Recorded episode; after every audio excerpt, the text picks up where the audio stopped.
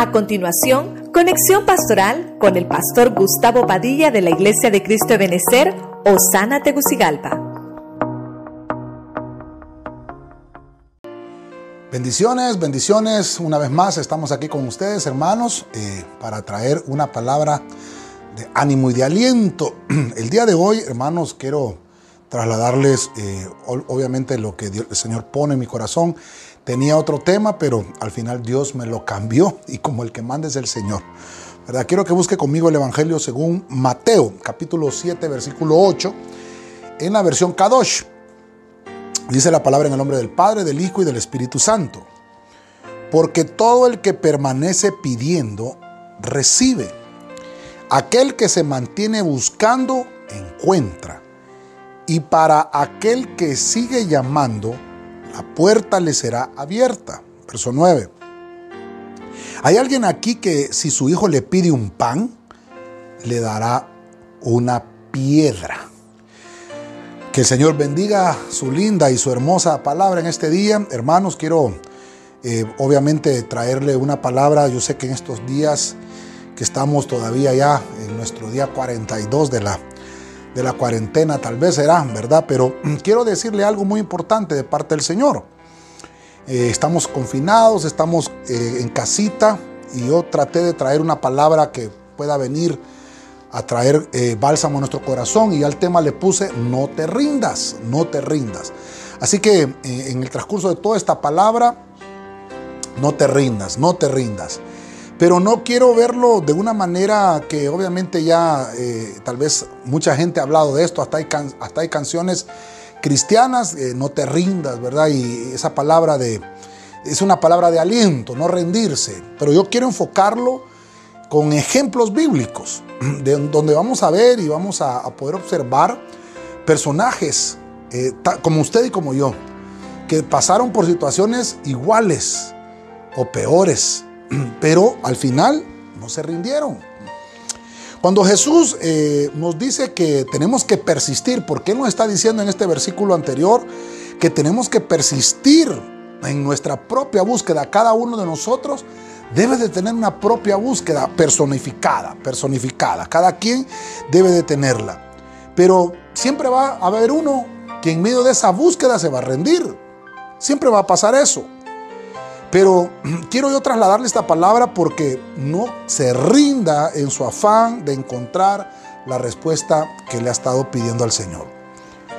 Así que quiero orar primeramente y poner esto en las manos del Señor. Padre Celestial, en el nombre de Jesucristo, te pedimos por tu buena y bendita palabra en este día, Señor, que tú pongas en nuestra vida y en nuestro corazón tu buena y bendita palabra y que la atesoremos en este día, que sea esa palabra adecuada para el momento adecuado, Señor, que estamos atravesando en todas estas circunstancias. Que venga tu palabra como un bálsamo a refrescar nuestro corazón y nuestra vida. Gracias, Señor, en el nombre de Jesús. Amén. Y amén. Voy a, tratar de, introducirme entonces al tema para que podamos entender cómo, cómo recobrar fuerzas y cómo poder eh, venir delante del Señor con, con ese nuevo ánimo que no estemos en la misma situación de siempre y venir delante del Señor en la misma situación de siempre, sino que vengamos con una eh, perspectiva distinta. Yo creo que los tiempos que estamos atravesando nos han hecho cambiar la perspectiva de las cosas. Y decíamos en temas anteriores que nos ha servido este confinamiento para que entendamos que somos escogidos como pueblo de Dios y como pueblo del Señor. Vamos a salir adelante de todo esto.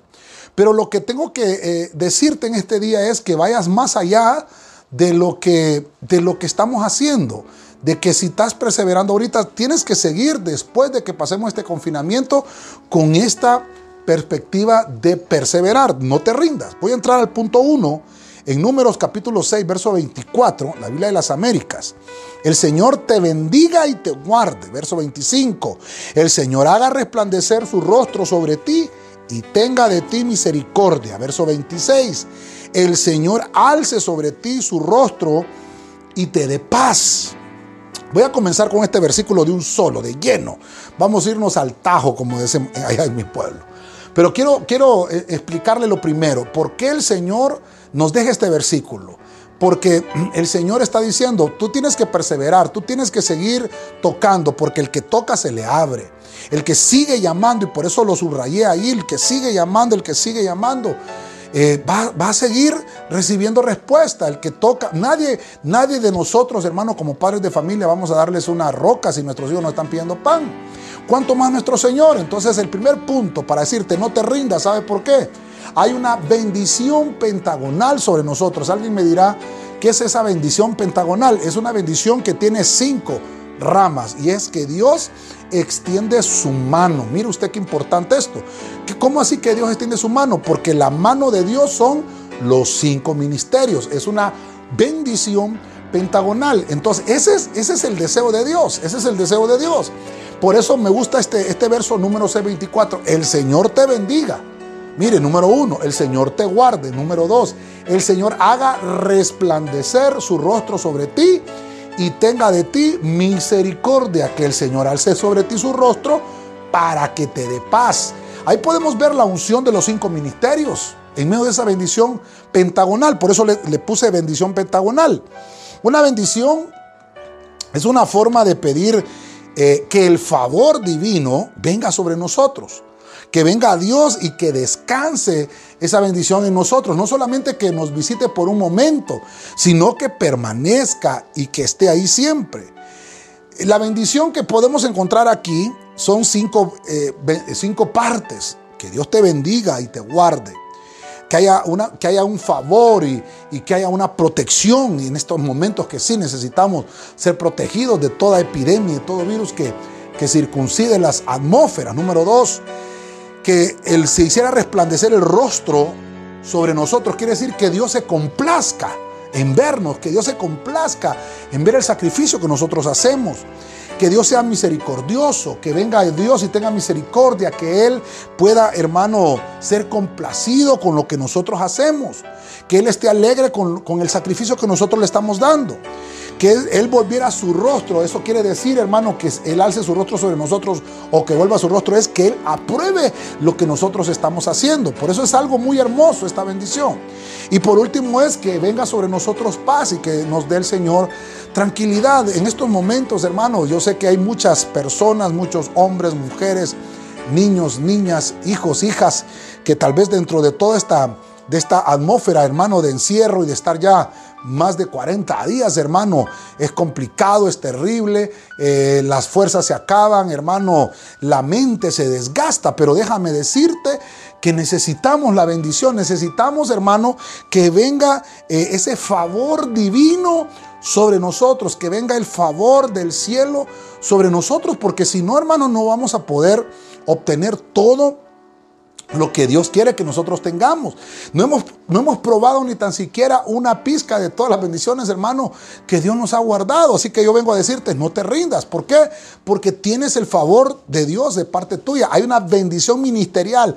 Hay cinco ministerios. Nosotros por eso en nuestro ministerio creemos en el ministerio apostólico, en el ministerio profético, ministerio evangelístico, ministerio pastoral y magistral, para que esa bendición completa es un deseo de Dios sobre tu vida, para que se derrame esa bendición total sobre ti. Así que quiero decirte entonces que cuando usted le pide al Señor que lo bendiga y que Dios extienda su mano, le está diciendo, bendíceme Dios con esta bendición pentagonal. Vamos a avanzar un poco más a Mateo capítulo 15, verso 23. Y acompáñeme a la versión del lenguaje sencillo. Jesús no le hizo caso. Pero los discípulos se acercaron a él y le rogaron, atiende a esta mujer, pues viene gritando detrás de nosotros. Jesús respondió, Dios me envió para ayudar solo a los israelitas, pues ellos son para mí como ovejas perdidas. Verso 25. Pero la mujer se acercó a Jesús, se arrodilló delante de él y le dijo, Señor, ayúdame. Mire, Aquí, aquí, como estamos hablando de, esa palabra, no te rindas, no te rindas. Y quiero dejártelo bien marcado en este día. El punto número dos es, cuando no te rindas, es, hay una fidelidad de Dios sobre nosotros. Pero va a venir el Señor y va a probar esa fidelidad que nosotros estamos proclamando. Es, esa, esa palabra fidelidad es cuando un cristiano es fiel completamente. Entonces, el primer punto es no te rindas. ¿Por qué? Porque hay una bendición, hay un favor divino sobre tu vida. Punto dos, no te rindas porque Dios lo que está haciendo es probarte. Es una fidelidad probada sobre tu vida, que Dios te va a probar. Y eso es entonces que a veces tenemos que experimentar el rechazo. Y esa es una prueba. Y, esto yo creo que aquí voy a tocar, eh, obviamente, a muchas personas y tal vez voy a, a tocar la herida de muchos, porque hay gente que se ha sentido rechazada dentro de la iglesia. Pero vengo a decirte entonces, si, dentro de la congregación en algún momento experimentaste el rechazo, déjame decirte, tú tienes que seguir pidiéndole al Señor y decirle, Señor, ayúdame, no te rindas. Aunque haya, mire que aquí los, los apóstoles la, separaban a esta mujer y le decían, sabes, no molestes al maestro, pero dice que, que Jesús, hermano, no le, no le hacía caso. Y los discípulos se acercaron y le dijeron, atiéndela, Señor, porque esta mujer viene gritando detrás de nosotros. Y entonces Jesús le respondió, yo no, la voy, yo no la voy a ayudar porque esta mujer es, no, es, no es israelita, yo vine a ayudar a las ovejas de Israel. Mire, hermano, lo que el Señor estaba contestando. Esta es una mujer, hermano, que no era, gentil. Y yo sé, hermano, que usted también y yo, que usted me está viendo eh, a través de estas, de estas eh, redes sociales, nosotros somos gentiles también. Y a veces experimentamos ese rechazo, pero ¿qué pasa con ese rechazo? Es porque estamos experimentando que está siendo probada nuestra fidelidad. Dios quiere saber, hermano, en realidad de qué estamos hechos. Estamos en este confinamiento, pues Dios está probando de qué estamos hechos. Dios está viendo hasta dónde vas a seguir pidiendo. Sigue tocando, por eso el versículo principal es al que toca, se le abre, al que llama y el que sigue llamando, decía el versículo, Dios le va a abrir, Dios le va a abrir y le va a contestar. Y mire usted, si usted sigue leyendo la historia de esta mujer, esta mujer, hermano, Dios le contestó y le dijo, Señor, ayúdame. Entonces Dios permite a veces que nosotros experimentemos el rechazo para probarnos, para probar nuestra fidelidad. Por ejemplo, cuando somos eh, eh, rechazados, eh, entonces somos movidos a, dejar de seguir buscando o o a no seguir persistiendo. Pero como el tema es no te rindas, entonces te pongo este ejemplo, esta mujer. Esta mujer a pesar de que le dijeran que no gritara, le, dijeron que no siguiera, le dijeron que Dios no estaba ayudando a gente gentil, sino que era para los israelitas. Ella no le importó, ella siguió, ella persistió, ella, hermano, continuó. Y, y fuera infinito ponerte tantos ejemplos, tanto del Antiguo Testamento como en el Nuevo, aunque hoy solo vamos a leer el Nuevo Testamento. Pero qué importante es, hermano, no rendirse que nuestras fuerzas no se rindan. Yo me recuerdo cuando, cuando dice la Biblia que Israel peleaba, hermano, y Amalek prevalecía. Entonces vino Moisés y levantó sus brazos. Cuando Moisés levantaba sus brazos, el pueblo de Israel vencía. Y, cuando Moisés, hermano, sus brazos se le cansaban, entonces Amalek prevalecía. Entonces llegó a ayudarlo, hermano, Aarón. Y, lo, y lo ayudaron a levantarle las manos a Moisés. Fíjese qué interesante porque quiere decir que cuando nosotros no persistimos, entonces la pelea la fallamos. Por eso es que tenemos que levantar manos, así como Moisés levantaba las manos. Así como Moisés, hermano, estaba tratando de interceder por el pueblo para que el pueblo obtuviera la victoria. O sea que yo te digo ahora en este momento que hay, eh, hay personas que me preguntan, pastor, ya, ya vamos más de 42 días de estar en este confinamiento, ¿cuándo se va a acabar? Estamos cansados. Entonces la palabra de hoy día es, no te rindas, hermano. Esto, esto también me aplica para mí, no te rindas, no nos rindamos. Sigamos todavía, hermano, buscando la respuesta del Señor, sigamos esperando en Él, sigamos tocando la respuesta. Sigamos haciendo lo que, lo que hemos estado haciendo 42 días atrás. Sigámoslo haciendo, sigámoslo haciendo, sigámoslo haciendo. Eso es persistir. No te rindas es un sinónimo de no, no rendirnos, no rendirnos. No te rindas es el sinónimo de, de, seguir persistiendo, de seguir persistiendo. No te rindas, no nos rindamos, hermano. Eso tiene que estar sobre nosotros.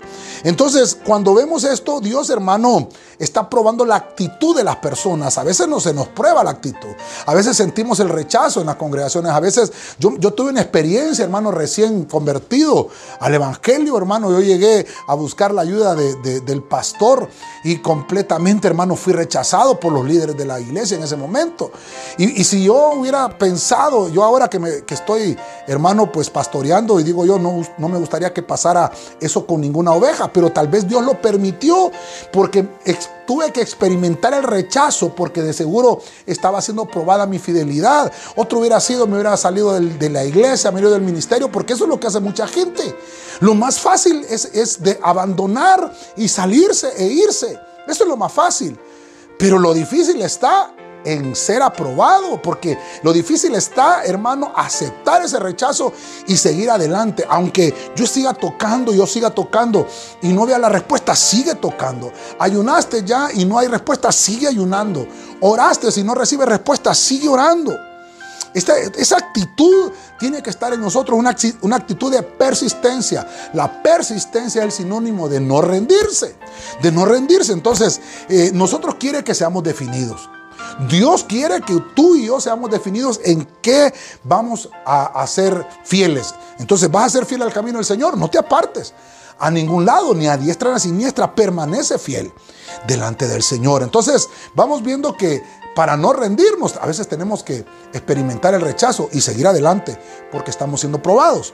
En el libro de Juan, acompáñeme a Juan 6:65, dice la Biblia, por eso os he dicho que ninguno puede venir a mí si no le fuere dado del Padre. Verso 66. Desde entonces muchos de sus discípulos volvieron atrás y ya no andaban con él. 67. Entonces Jesús, entonces dijo Jesús a los doce, ¿queréis acaso iros también vosotros. 68. Le respondió Simón Pedro, Señor, ¿a quién iremos? Tú tienes palabras de vida eterna. Entonces, vamos a seguir desarrollando este punto. No te rindas. Y perdóneme eh, hacerlo, este tema, a, la manera que, que, obviamente de los ojos con los que yo lo puedo ver. Pero estoy en el punto 3. Y entonces eh, vemos entonces que muchos de los discípulos, dice 666 de Juan, la marca, imagínese usted, la marca de las tinieblas de 666, muchos se alejaron. Dice, no, mire lo que dice, muchos de sus discípulos volvieron atrás. Había una palabra del Señor que estaba confrontando a la iglesia en ese momento. Habían fariseos, habían saduceos ahí en ese momento también, pero había también mucha gente eh, tal vez del vulgo y sin letras en ese momento, pero cuando escucharon esa palabra de Dios que vino, que tal vez fue confrontativa en ese momento, eh, no provocó lo que ellos pensaban que iba a provocar, pero Dios sí sabe porque envía la palabra. A veces nosotros no entendemos. A veces nosotros decimos, ah, esta palabra no esperaba yo escucharla.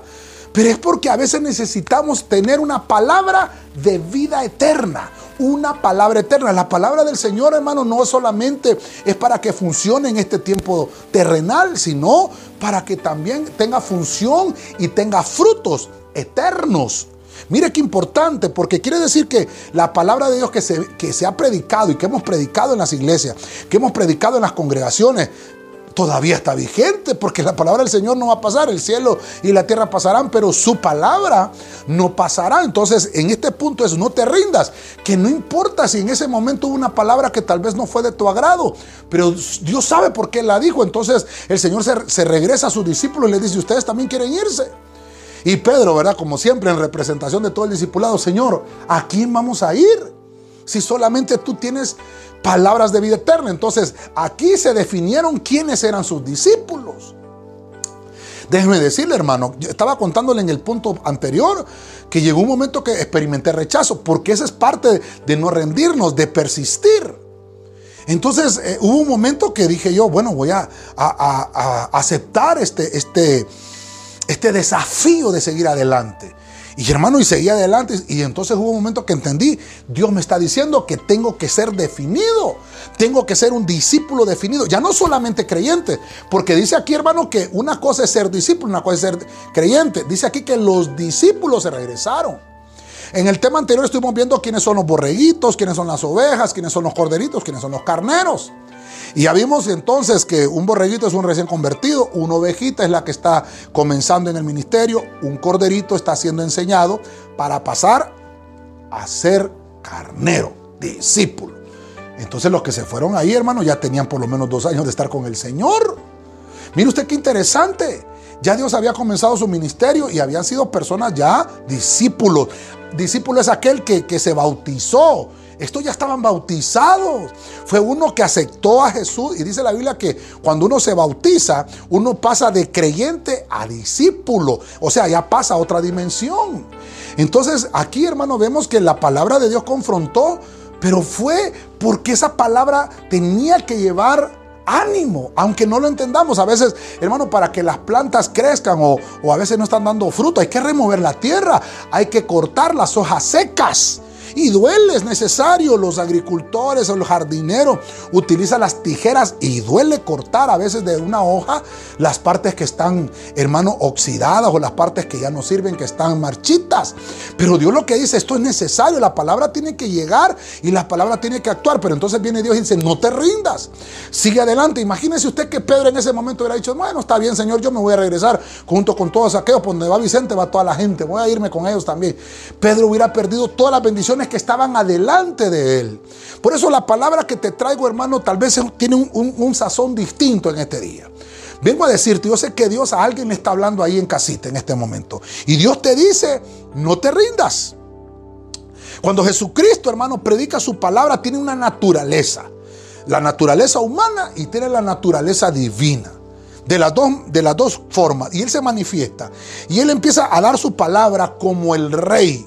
Y obviamente como Él es el rey, Él sabe lo que es mejor y conveniente para nosotros. Entonces a veces, hermanos, nosotros solamente queremos estar oyendo las palabras de ánimo, las palabras de ánimo, pero a veces también necesitamos corrección, pero a veces también necesitamos la enseñanza, pero a veces también necesitamos otro tipo de palabra tal vez confrontativa para entender que la palabra de Dios es viva y es eficaz y más cortante que toda espada de doble filo que penetra hasta partir el alma y el espíritu y discierne los pensamientos y las intenciones del corazón. En ese momento el Señor estaba discerniendo los pensamientos y las intenciones del corazón de sus discípulos. Entonces va a venir una palabra que tal vez a veces no nos va a gustar, pero vengo a decirte de parte del Señor en este día, no te rindas, no te rindas. El Señor todavía va a hacer cosas grandes contigo. El Señor va a hacer cosas grandes y poderosas contigo. No te rindas. Aunque todavía no veas el sol, no te rindas. Persiste. Sigue adelante. No te rindas. No te rindas, no te rindas. Acompáñeme a Lucas capítulo 17, verso 11. Reina Valera 1960. Yendo Jesús a Jerusalén, pasaba entre Samaria y Galilea. Verso 12. Y al entrar en una aldea le salieron al encuentro diez hombres leprosos, los cuales se pararon de lejos. Verso 13. Y alzaron la voz diciendo, Jesús, Maestro, ten misericordia de nosotros. Este punto es muy importante. Quiero, quiero recalcárselo. Como estamos hablando de no rendirnos, de persistir siempre en todo momento, hermano, que esté nuestros labios, nuestra alabanza, siempre sea para el Señor. Mire, hermano, hermanos que me están escuchando en este momento, yo quiero dejarte este punto. Yo estoy en el punto 4. Aquí, aquí lo que estoy viendo es que Dios entonces envía una prueba ahora sobre estos 10 hombres. Póngale atención a esto. El número 10 es número de completo, ser completo, un estado completo. Es cuando una prueba se ha completado. Pero me llama la atención porque dice que vinieron estos hombres que pasaban de Jerusalén entre Samaria. Y entonces entraron a esa aldea y estos leprosos le salieron al encuentro. Mire usted, mire usted eh, los detalles de la, de, la, de la narración de este versículo. Porque dice que ellos se pararon de lejos. Como ellos tenían una epidemia, ellos tenían una plaga, ellos tenían una enfermedad, no querían contaminarlo. Entonces se pararon de lejos y le dijeron, le dijeron, Jesús maestro. Mire, no le dijeron Señor. Jesús maestro. Desde ese momento entonces viene Dios y dice, vamos a probar a estos. Porque no lo reconocían como Señor. Entonces le dijeron ellos, necesitamos misericordia. Ten misericordia, maestro.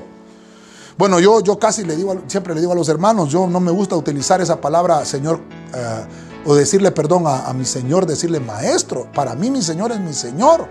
No me gusta decirle maestro. ¿Por qué? Porque aquel que todavía le sigue diciendo maestro al Señor, se rindió. No lo ha probado como Señor. se quedó solamente en el estado de maestro. Y el Señor tiene que pasar más allá de ser un maestro para nosotros. Mire qué importante, porque entonces la prueba de gratitud que Dios está haciendo sobre ellos es sobre quién tenían puesta su confianza. Tenían puesta la confianza sobre una, una persona, porque entonces ellos al decir Jesús maestro, estaban viéndolo solamente como una persona que portaba un don. Quiero que me entienda esto y subraya ahí que son 10 hombres. Pero para que, para que vayamos entendiendo mejor esta historia, eh, voy, a, voy a avanzar. Creo que leímos hasta el verso 13, ¿verdad? Vamos a avanzar y vamos a leer el verso 14. Leamos el verso 14. Dice, cuando, cuando él los vio, les dijo, id, mostraos a los sacerdotes. Y aconteció que mientras iban fueron limpiados. Entonces uno de ellos, viendo que había sido sanado, volvió glorificando a Dios a gran voz y se postró rostro a tierra a sus pies, dándole gracias. Y este era samaritano. Respondiendo Jesús dijo, ¿no son diez los que fueron limpiados? ¿Y los nueve? ¿Dónde están? Verso 18. No hubo quien volviese y diese gloria a Dios, sino este extranjero.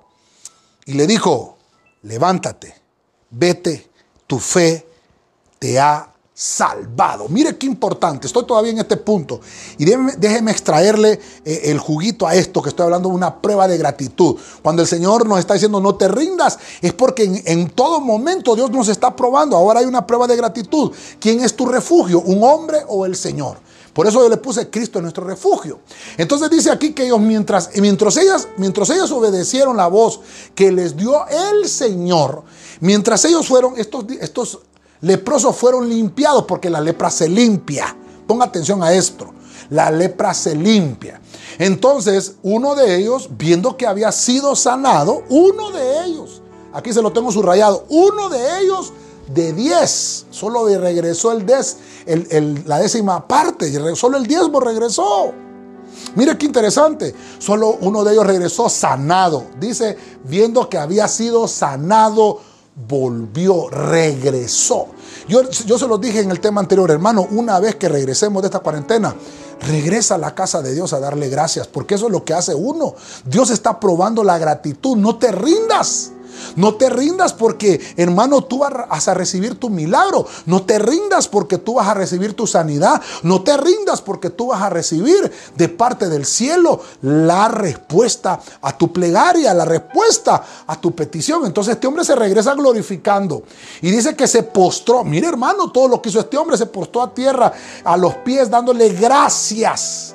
Y este era samaritano, no era judío. Ahora, quiero que, se recuerde conmigo. En el verso anterior de Juan, vimos que aquella mujer no era, no era judía. Y el Señor le dijo, no, yo no he venido a hacer milagros a, los que no son judíos. Mire, y aquí porque el Señor, más bien, no, no, todo lo contrario, sanó a los que eran israelitas y no hubiera sanado a uno. Mire qué interesante. Porque ese que no era israelita fue el que regresó. Y entonces le respondió Jesús, no son diez los que fueron, oiga, los que fueron limpiados. O sea que no solamente este samaritano había sido limpio, los otros nueve también. Y entonces, ¿dónde están los otros nueve? La pregunta es, ¿dónde están los otros nueve? ¿Dónde están aquellos que para que vengan a dar gracias? No hubo quien volviese y diese gloria a Dios, sino este extranjero. Dijo el Señor. Y entonces le dijo, levántate, vete, tu fe te ha tal vez se me olvidó subrayarlo aquí, salvado. Porque entonces ya no solamente recibió la sal, mire, no solamente recibió la limpieza y fue sanado, limpiado, sanado para ser salvado. Tres cosas. Limpiado en la, en la carne, en el cuerpo, sanado en el alma y salvado espiritualmente. Mira el proceso de Dios entonces aquí en este hombre. Quiere decir que nosotros tenemos que refugiarnos en Cristo, nuestro Señor y Salvador. No tenemos que reconocerlo solo como maestro, sino como Señor. Aquellos otros nueve se fueron, como dijo el Señor, a presentarse donde el sacerdote, porque él les dijo, vayan y preséntense donde el sacerdote. Y en lo que ellos iban caminando, ni tan siquiera habían llegado donde el sacerdote, porque Dios estaba respetando esto. Hermano, fueron limpiados. Y al verse limpiados, hermano, se fueron a cobijar y se pusieron bajo la sombra del sistema religioso de aquel momento. Hermano, por eso es que la religión no nos va a salvar, no nos va a salvar. El, el, único que salva es Jesucristo. La religión lo que va a hacer es solamente por encima, hermano, lamerle las heridas a la gente. Dios no nos ha llamado, perdóneme, por eso estoy hablando esta palabra, no te rindas, porque a veces la palabra del Señor también va a venir para confrontar. Y eso no quiere decir que tienes que desistir, sino que sigue, sigue persistiendo, no te rindas, porque la palabra de Dios está limpiando. Cuando algo, alguien tiene una herida y tiene una raspadura, qué sé yo, y, y usted quiere ser sanado, tiene que aplicarse mertiolate, tiene que aplicarse agua oxigenada. Eso le va pero eso le va a provocar salud. Eso va a, hermano, a, limpiar la herida. Eso va a ayudar, hermano, a que se sane. Si no arde y si no duele, no se va a sanar. Se va, hermano, a podrir y hasta le pueden salir gusanos. Necesitamos la palabra de Dios. A veces es amarga, pero al final, hermano, al final tiene un, un final dulce y agradable. La palabra de Dios viene para darnos alegría, para darnos descanso. La palabra de Dios viene, hermano, para que usted y yo tengamos ánimo y no nos rindamos a otras personas que no merecen, sino que el único que merece la gloria es el Señor. En este tiempo que estamos atravesando, hermano, no te rindas, persiste, que tus brazos no caigan. Hermano, el único que puede darnos limpieza, salidad y salvación es Jesucristo. No solamente te conformes con una parte, no te conformes con una parte. El Señor viene a darnos, hermanos, la totalidad de su bendición, cuerpo, alma y espíritu. Avanzamos un poquito más a Juan 5.2, Reina Valera 1960. Y hay en Jerusalén, cerca de la puerta de las ovejas, un estanque llamado en hebreo Bethesda el cual tiene cinco pórticos. Y versículo 3, en esto yacía una multitud de enfermos, ciegos, cojos y paralíticos que estaban que esperaban el movimiento del agua, porque un ángel descendía de tiempo en tiempo al estanque y agitaba el agua, y el que primero descendía al estanque después del movimiento del agua quedaba sano de cualquier enfermedad que tuviese. Ahora, como estamos hablando de no rendirnos, fíjese usted, este hombre que estamos viendo aquí de esta historia, Aquí hay, un, hay, una historia que se está contando, hay un, estanque, y creo que lo subrayé aquí, que se llamaba Bethesda. Cuando yo busco esa palabra Bethesda, se compone, eh, dice que es hebreo, entonces tenemos que entender el hebreo. Bet es casa y Esda significa bondad, entonces está hablando de la casa de la bondad o la casa del el fiel o la casa del que demostró fidelidad. Eso significa Bethesda. Entonces me sirve por el tema que estamos hablando. No te rindas. ¿Por qué? Porque Dios prueba la fidelidad. Entonces en ese estanque ah, sucedía algo interesante. Dice que un ángel descendía de tiempo en tiempo, agitaba las aguas y todo aquel que lograba descender sobre esas aguas, entonces quedaba sano de cualquier enfermedad de cualquier enfermedad que tuviese. Ay, hermano. A veces nosotros estamos pensando, ah, que se haga la cura, que se haga la vacuna del COVID-19, que se haga, que venga alguien a mover las aguas, diríamos por la enseñanza que estamos viendo, ¿verdad? Y yo sé que sí, que el Señor ha dejado la medicina para eso. Que Dios bendiga a los doctores. Ya hemos hablado de esto, que siempre bendecimos a los doctores. Pero quiero mostrarte el punto 5. Entonces quiere decir que no te rindas. ¿Por qué? Porque Dios va a mostrar muy pronto su bondad. Va a ser manifestada su bondad. ¿Por qué? Porque hay un sistema divino. No, no vayamos a otro sistema espiritual. Porque este ángel, hermano, descendía. Pero, pero era un ángel, hermano, que tal vez no era enviado por Dios. Porque hay una, hay una incógnita. No me voy a meter en ese lío. No me voy a meter en ese lío. Solo me voy a enfocar en aquel hombre que estaba ahí, en ese estanque. Y entonces el Señor se le acerca. Y entonces el Señor le dice, ¿por qué, ¿por qué estás aquí? Aquel hombre estaba enfermo. Aquel hombre tenía tiempo de estar ahí. Algunos dicen que ese hombre tenía aproximadamente unos 38 años de estar enfermo. Eso dicen algunos comentaristas bíblicos. Y entonces le dice, no, le dice que yo quiero ser sano de mi enfermedad. Aparentemente estaba paralítico porque él estaba en el suelo y dice que cuando él quería eh, saltar a las aguas, otro se le adelantaba. Ay, hermano, entonces él se rindió y dijo, no, mejor que, que pasen los demás. Y ya él no se enfocó en el sistema divino, él estaba enfocado en un sistema religioso. Y Jesús se le para enfrente, hermano. Jesús está enfrente de él y le está diciendo, no sabes que yo soy el que te puede sanar. No sabes que soy yo el que puedo levantarte. Y por eso es, hermano, que estamos viendo en este pasaje que Dios se manifiesta su poder. Dios manifiesta su bondad y le dice a aquel hombre, ¿sabes qué? Te digo que te levantes, toma tu lecho y anda. Y aquel hombre inmediatamente fue sanado sin introducirse en un pozo donde un ángel movía las aguas. Fíjense que es muy interesante ver eso, hermano, porque yo le enseñado a los hermanos en la iglesia que esto, estos, este pórtico que estaba acá era un pórtico, hermano, que se le llamaba así porque era una estructura, era una estructura grecorromana que se había levantado y obviamente representaba la salud y representaba el bienestar, porque la gente era sanada, eh, obviamente por aguas que se movían. Algunos dicen que es que de repente caían unas aguas y revolvían eh, eh, el, pozo, ese, ese, ese, ese, estanque. Entonces las aguas se movían y al haber ese movimiento, entonces ellos, ellos, ellos aplicaban su fe, hermano, en algo religioso. Y de ahí es donde entonces viene aquel eh, que se le conoce Esculapio, creo que lo he mencionado los hermanos de la iglesia, que estaba en la mitología griega, era un dios pagano que tenía dos hijas. Y de ahí proviene de, las dos hijas de, de, Esculapio, a una se le llamaba Higiene y a la otra se le llamaba Panacea o Panacia, ¿verdad? Porque no tiene acento.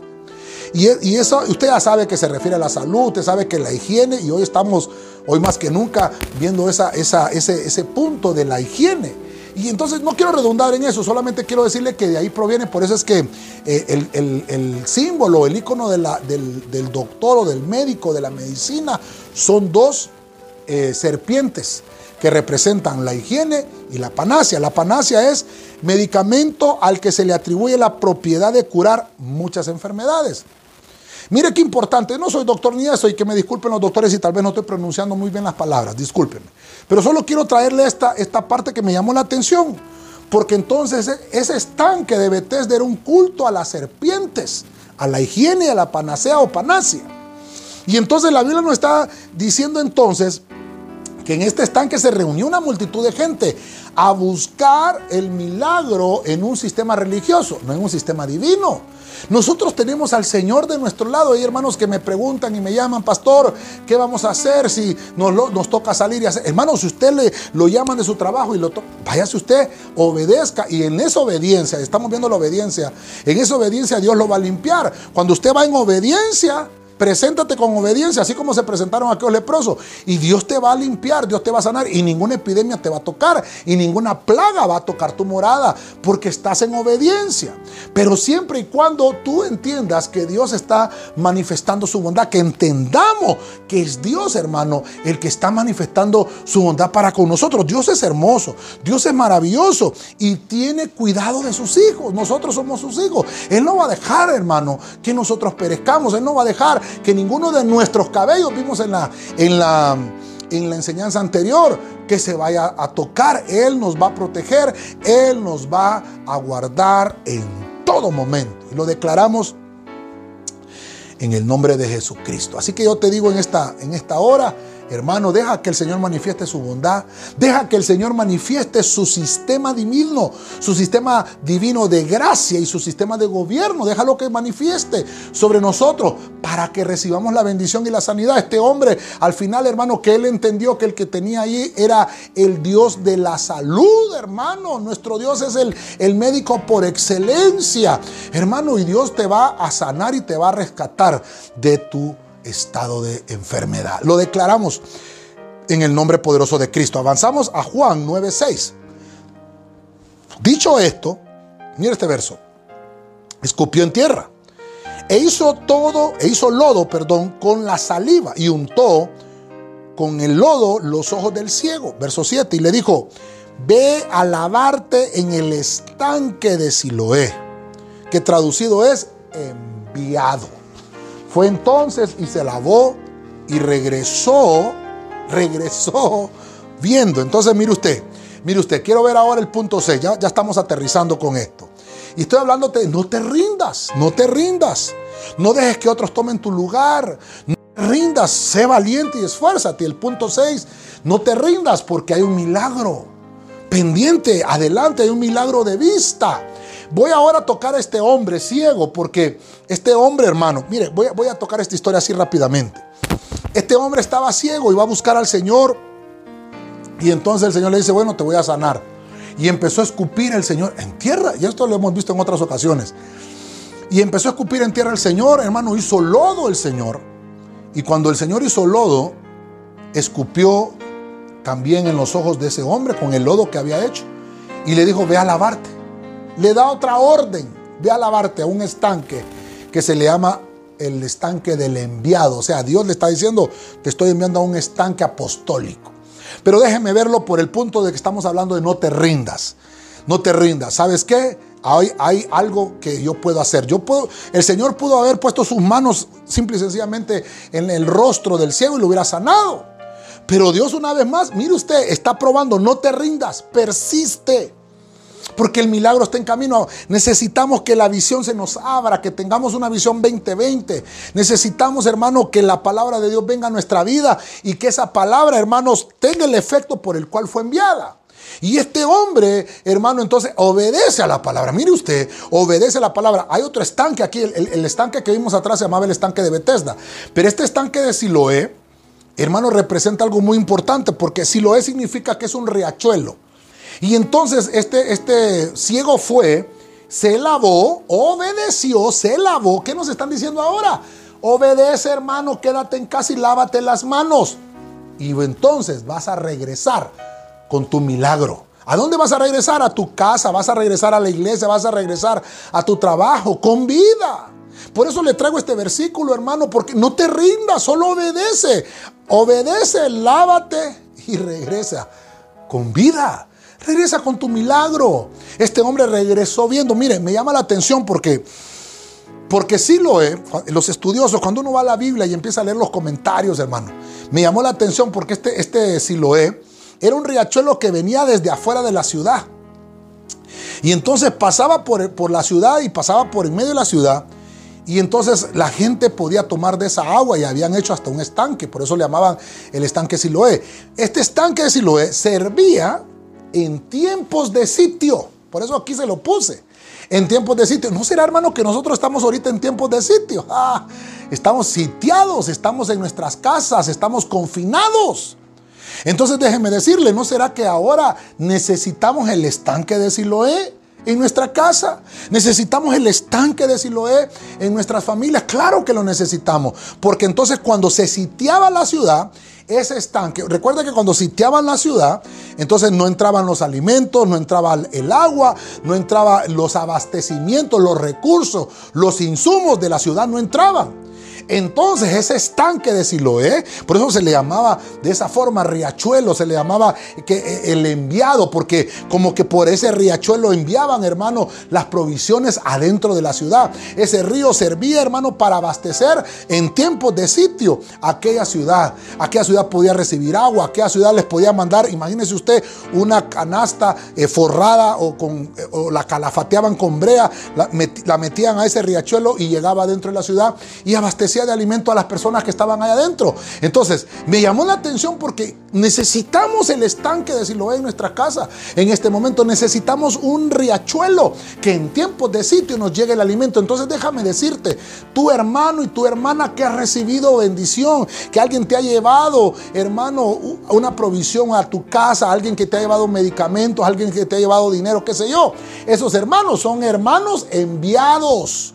Mire, mire qué importante esto en tiempos de sitio. Es que todo encaja aquí. La palabra del Señor encaja tan perfectamente. Por eso es, no te rindas. Aunque estés sitiado, Dios va a enviar Siempre Dios va a enviar, siempre. Esto es el, enviado al estanque, el enviado. Dios siempre va a enviar comida. Dios siempre va a enviar la provisión. Dios siempre va a enviar los recursos que necesita. No te preocupes por eso. Está siendo bendecido. Dale gloria a Dios y solamente entiende que hay un estanque en tu casa. Yo declaro en esta hora que hay un estanque de Siloé en cada una de nuestras familias, en cada una de nuestras casas. Y vamos a obedecer. Nos vamos a lavar aquí en nuestras casas con esa agua de ese estanque. Y vamos a regresar con salud. Vamos a regresar con el milagro de la vista a nuestros hogares, a nuestros trabajos y a nuestras congregaciones. Qué lindo, hermano. Que Dios bendiga su palabra, hermano. Quiero terminar entonces con Hebreos 4:16. Voy a leer la versión Arca Fernández. Acerquémonos pues, llenos de confianza, a ese trono de gracia, seguros de que la misericordia y el favor de Dios estarán a nuestro lado en el momento preciso. Ay, hermano. Termino con esta palabra, no te rindas, hermano, acércate. No te rindas y le agrego ahora, acércate. Acércate a dónde? ¿A dónde, pastor? Al trono de la gracia. Confiadamente, acércate a Dios. Tal vez hay hermanos que dijeron, no, yo ya no voy a regresar. Yo, yo me, alegro, me alegro mucho por unos que, que me han escrito y me han dicho, pastor, después de que pase todo esto, yo voy a ser el primero que voy a estar en esas sillas. Hermano, le digo, ¿y no tiene miedo de que, no, pastor? Porque una vez que salgamos de esto, yo sé que todo va a estar limpio afuera y que Dios nos va a ayudar y yo voy a darle gracias al Señor, al templo. Ay, digo bendigo a este hermano, este hermano entendió. Es más, digo yo, ¿será que ya me vio que voy a predicar de eso, Dios santo?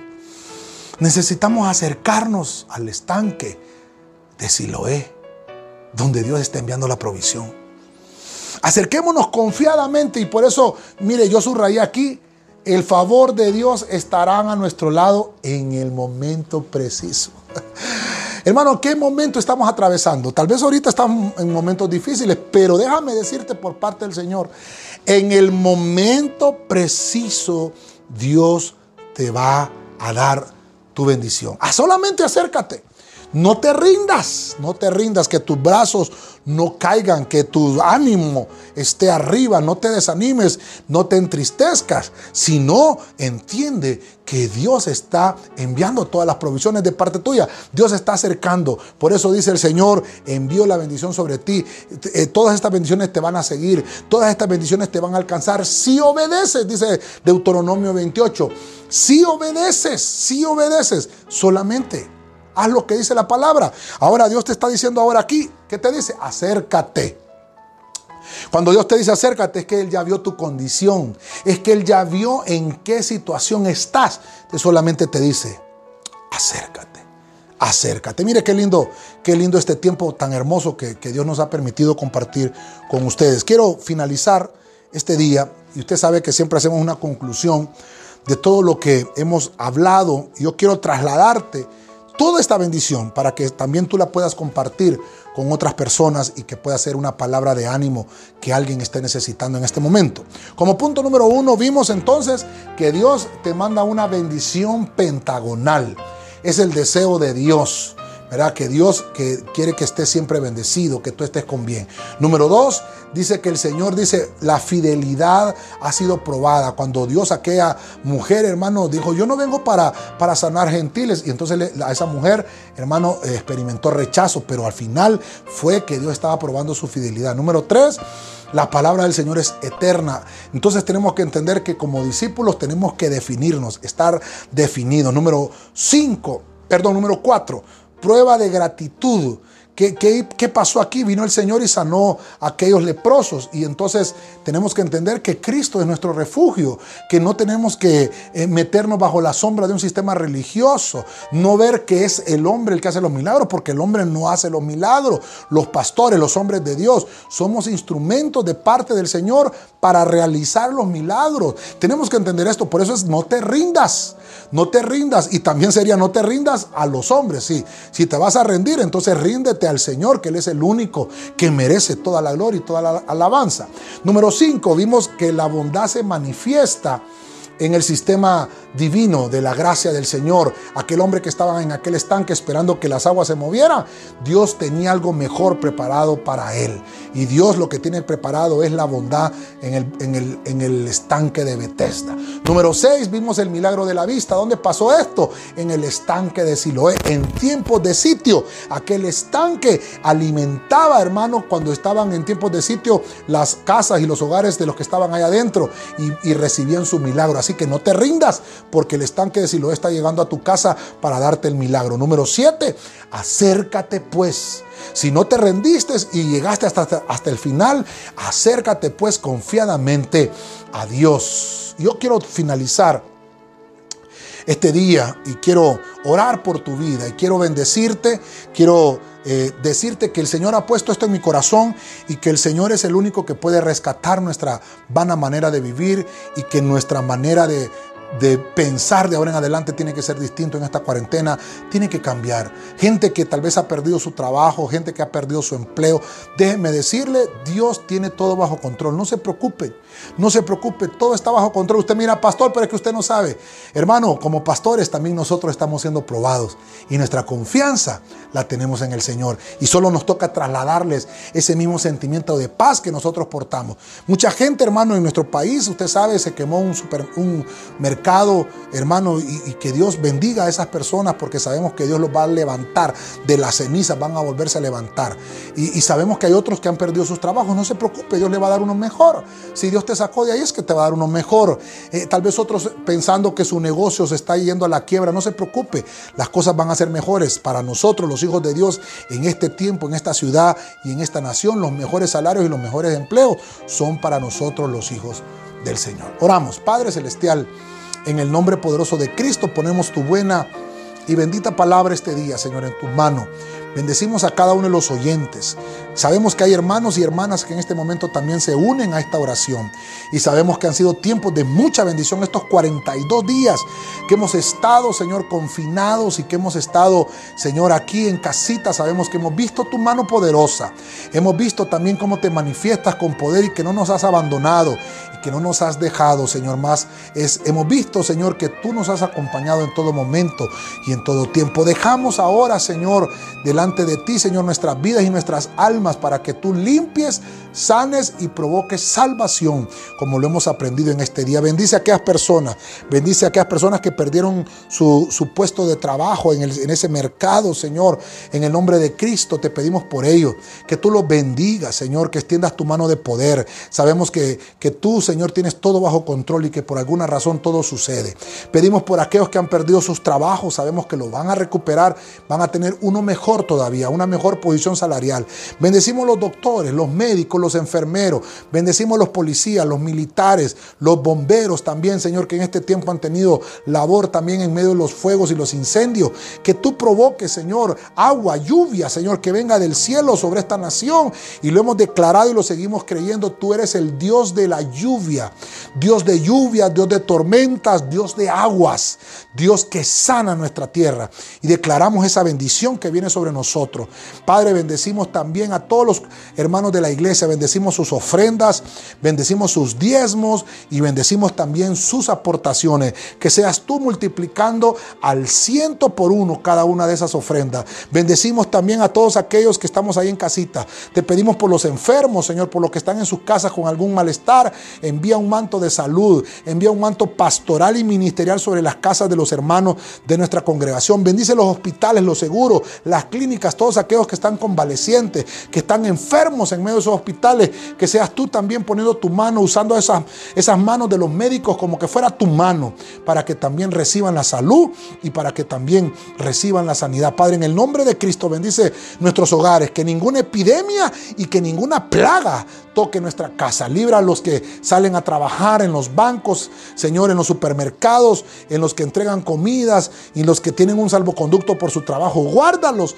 que en todo tiempo el ángel del Señor acampe alrededor para que ellos no tropiecen. Te pedimos que los bendigas y te damos gracias por tu palabra, que llegue hasta lo profundo y que provoque paz y sanidad a nuestro corazón. Gracias te damos, Señor, en el nombre de Jesús, tu Hijo amado. Amén y amén. Que Dios les bendiga, mis hermanos. Damos gracias al Señor porque siempre nos permite entrar en su casita. Que esta palabra sea una palabra de bendición para tu alma, tu corazón. No te olvides de compartir toda esta palabra. Hermanos, si te ha sido de bendición, compártela con otro porque sabemos que Dios es el que está hablando. Nos vemos a la próxima. Que Dios les bendiga.